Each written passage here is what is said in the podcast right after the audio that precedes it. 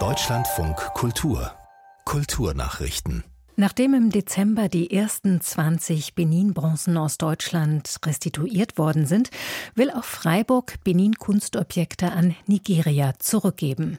In der ethnologischen Sammlung des Museums Natur und Mensch werden bisher zehn sogenannte Benin-Bronzen aufbewahrt. Laut einer Vorlage will der Gemeinderat am 7. März über die Rückgabe entscheiden. Zu den Objekten gehören unter anderem eine Büste, drei Reliefs und mehrere Schmuckgegenstände. Das ehemalige Museum für Völkerkunde hatte den Angaben zufolge nach seiner Gründung 1895 einen Großteil seiner Objekte aus den damaligen deutschen Kolonien erhalten, teils unter Anwendung von Gewalt. Kreml-Chef Wladimir Putin hat dem US-Schauspieler Steven Seagal den russischen Orden der Freundschaft verliehen.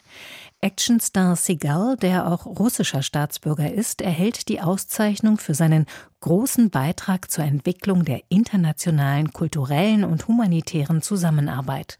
So heißt es in einem Erlass Putins.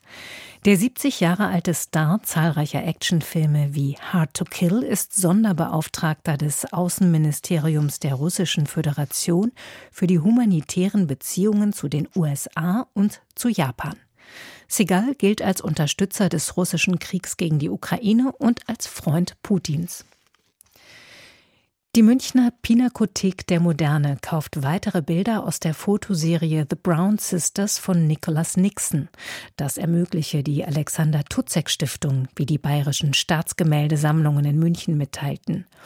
Seit 1975 porträtiert der US-amerikanische Fotograf Nixon seine Ehefrau und ihre drei Schwestern. Die vier Frauen stellen sich in der immer gleichen Konstellation von links nach rechts auf, blicken direkt in die Kamera, selten aufeinander. Zum 40-jährigen Bestehen des Projekts war diesem 2015 in der Pinakothek der Moderne eine Einzelausstellung gewidmet.